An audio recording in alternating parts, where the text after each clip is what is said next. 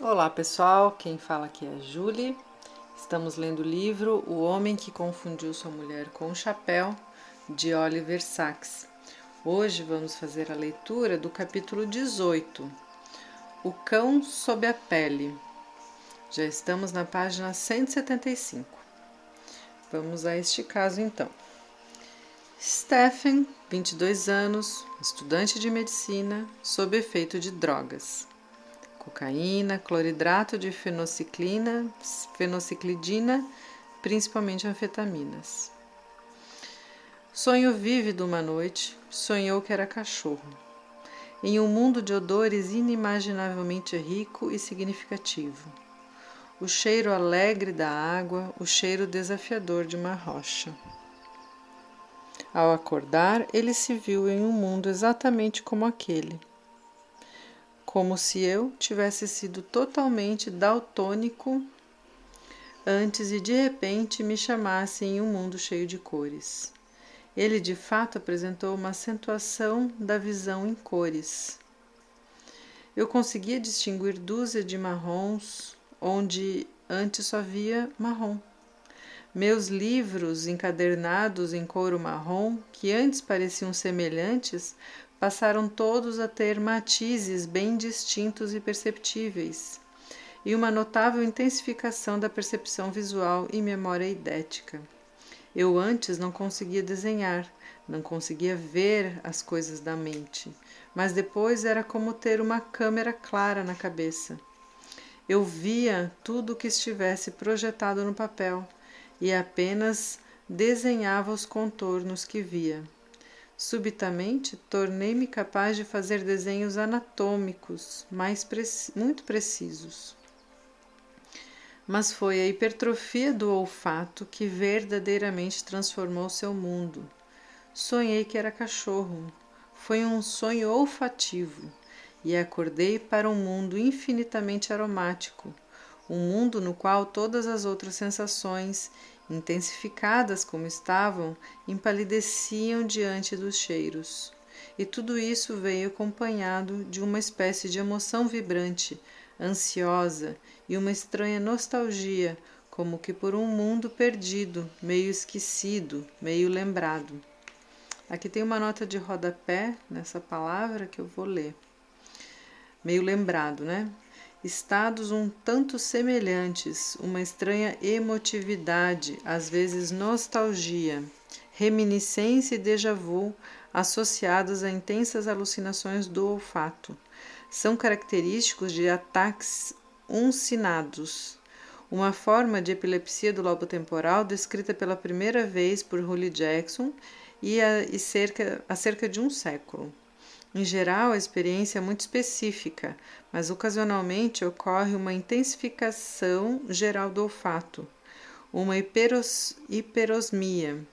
O gancho no, do hipocampo, filoge, filogeneticamente uma parte do antigo cérebro olfativo, tem associação funcional com todo o sistema límbico, o qual vem sendo cada vez mais reconhecido como crucial para determinar e regular todo o tono emocional a excitação deste, por outro meio, produz emotividade acentuada e intensificação dos sentidos. Todo esse tema, com suas fascinantes ramificações, foi estudado eh, minuciosamente por David Baer. Retomando ao texto aqui, né? Entrei numa loja de perfumes, continuou ele. Eu nunca tinha sido muito bom para distinguir cheiros antes, mas dessa vez diferenciei cada um instantaneamente, e para mim cada um era único, evocativo, todo um mundo. Ele descobriu que podia distinguir todos os seus amigos e pacientes pelo cheiro. Eu entrava na clínica, farejava como um cão, e naquela fungadela reconhecia antes de ver os 20 pacientes que estavam ali. Cada um possuía uma fisionomia olfativa, um rosto, cheiro, muito mais vívido e evocativo, mais fragrante do que qualquer rosto visto. Ele era capaz de cheirar as emoções, medo, alegria, sexualidade, como um cachorro. Podia reconhecer cada rua, cada loja, cada cheiro.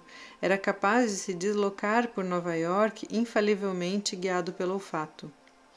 Ele sentiu um certo impulso de farejar tudo e de tocar em tudo.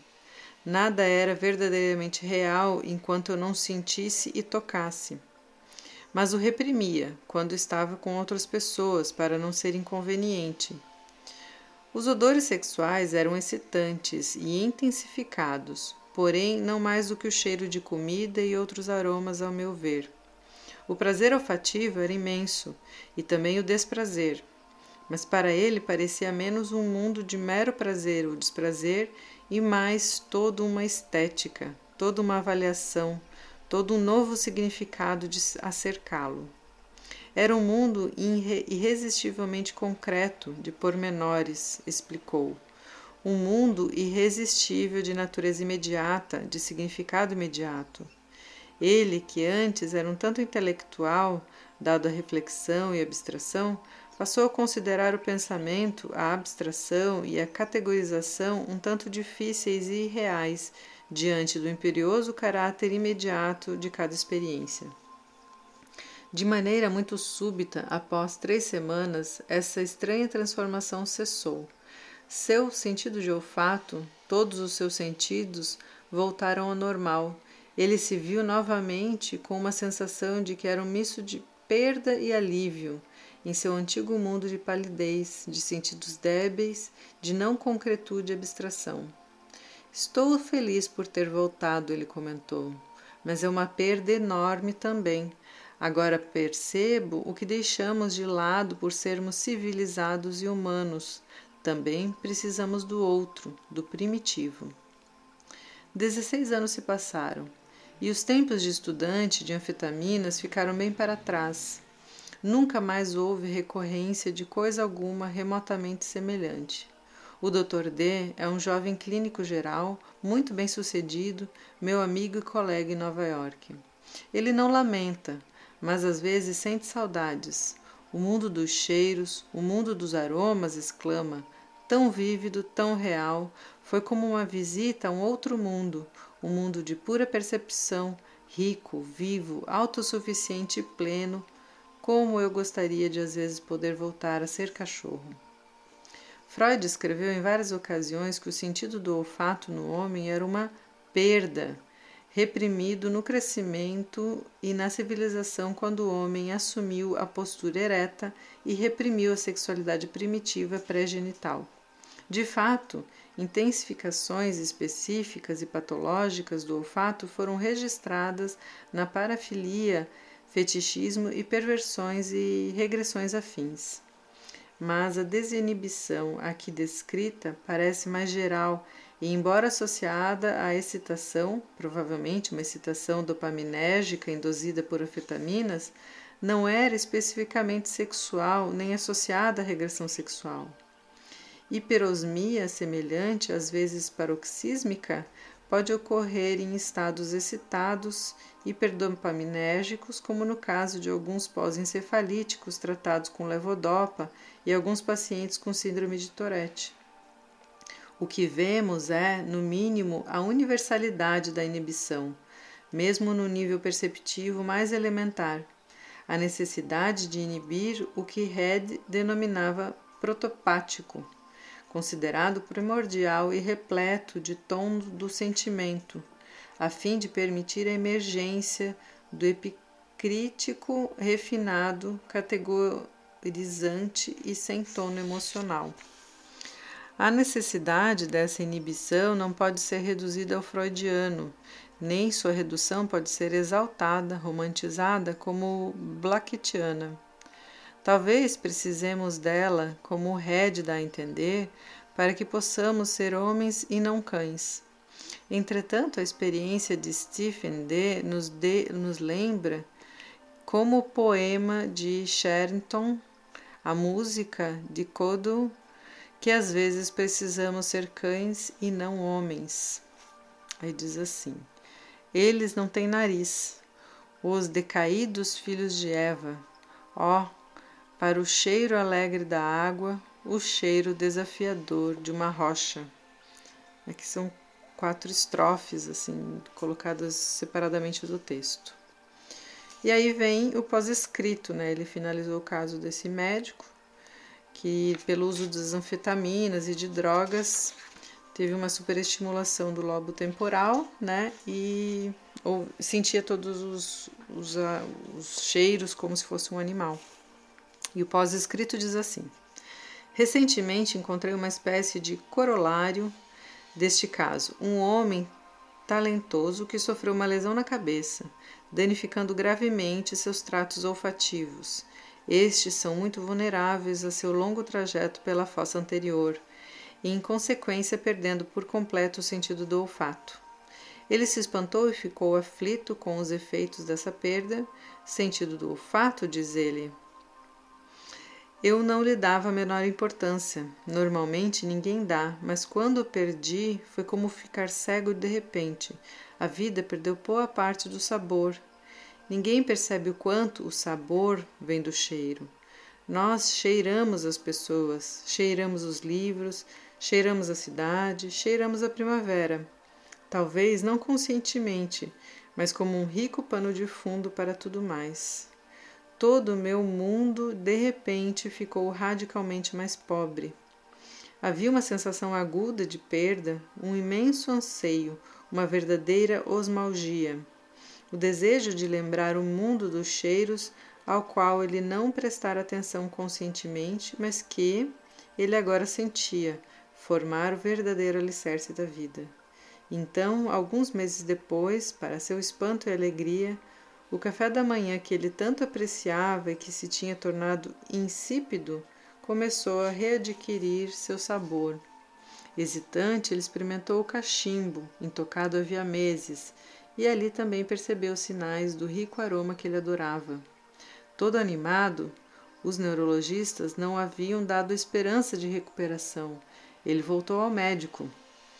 Porém, depois de examiná-lo minuciosamente, empregando a técnica do duplo cego, o médico declarou: Não, infelizmente não há nenhum sinal de recuperação.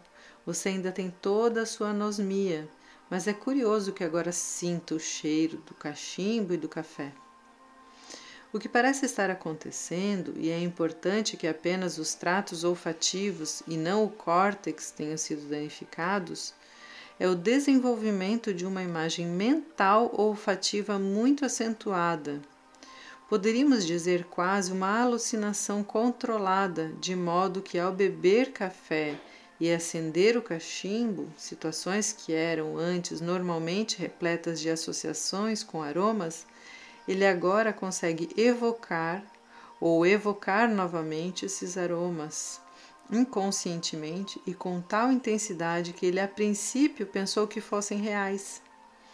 Essa capacidade, em parte consciente, em parte inconsciente, intensificou-se e disseminou-se. Hoje em dia, por exemplo, ele fareja e sente o cheiro da primavera. Ou pelo menos traz à tona uma lembrança ou quadro dos aromas tão intenso que ele quase consegue enganar a si mesmo e enganar os outros, fazendo quer que realmente seja, está sentindo o cheiro.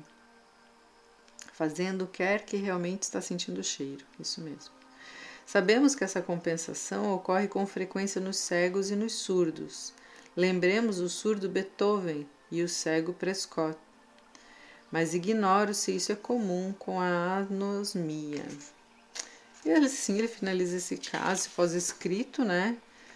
É, fiquei pensando enquanto lia o quanto a gente não percebe certos sentidos, né? Como o olfato é algo que a gente inconscientemente usa sem se dar conta, né? A menos naqueles momentos específicos que a gente vai cheirar alguma coisa propositalmente, a gente acaba usando o olfato de uma forma muito inconsciente, né? E quando a gente perde, realmente tem percebe a diferença. Talvez a partir dessa reflexão, a gente possa inspirar com um pouquinho mais de consciência, né? E sentir também esse essa percepção, essa essa essa riqueza que o olfato nos proporciona, ok? Espero que vocês tenham gostado deste caso e até o próximo áudio.